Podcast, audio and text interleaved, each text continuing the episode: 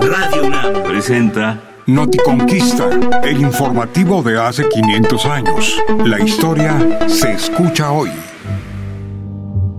Continúa el relato de la vida de Marina Malintzin o Malinche, contada por ella misma.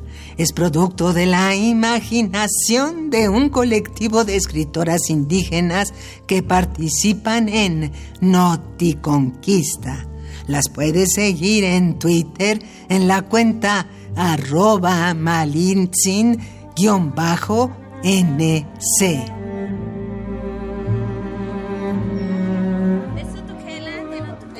Era ya una esclava de Putunchán. Había aprendido a hablar chontal y maya yucateco, además de náhuatl y oluteco, mi lengua materna, cuando llegaron los soldados españoles. Ya antes habíamos tenido noticias de estos hombres, los principales de Putunchán sabían que si regresaban, habría que hacerles la guerra. Por eso se enfrentaron a ellos, pero fueron vencidos por sus terribles caballos. En los siguientes días, los chontales entregaron comida y oro y nos reunieron a 20 esclavas para regalarnos a los españoles. Entregaron esclavas con las que ellos podían hacer lo que quisieran. Moría de miedo, pero tuve que ir. Nos subieron a sus casas flotantes y emprendimos el camino hacia las tierras controladas por los tenoscas. Pasamos por la desembocadura del río Coatzacoalcos y a lo lejos, desde el navío, vi la sierra de los Tuxtlas, que había visto de niña en la lejanía desde la tierra en la que nací. Cuánto estaba cambiando mi vida. Unos días después llegamos a un lugar que los españoles habían nombrado San Juan de Ulúa. Empezaron los preparativos para desembarcar.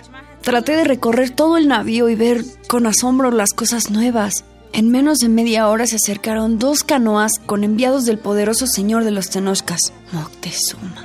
Este señor tenía bien vigilada la costa desde el año anterior, porque había tenido noticias de la presencia de los hombres blancos. Los Tenochcas no me agradaban. Los comerciantes Tenochcas vendían esclavos y el Atépetl al que pertenecía el pueblo en el que nací tenía que pagarles tributo. Los emisarios del señor Moctezuma pidieron hablar con el jefe de la expedición. Cortés pidió que trajeran a Jerónimo de Aguilar para traducir, pero por más que él se esforzaba no entendía. Era otro idioma que él no hablaba, el náhuatl. Pude haberme quedado callada, pero pensé que era una gran oportunidad para cambiar en algo la terrible situación en la que me hallaba.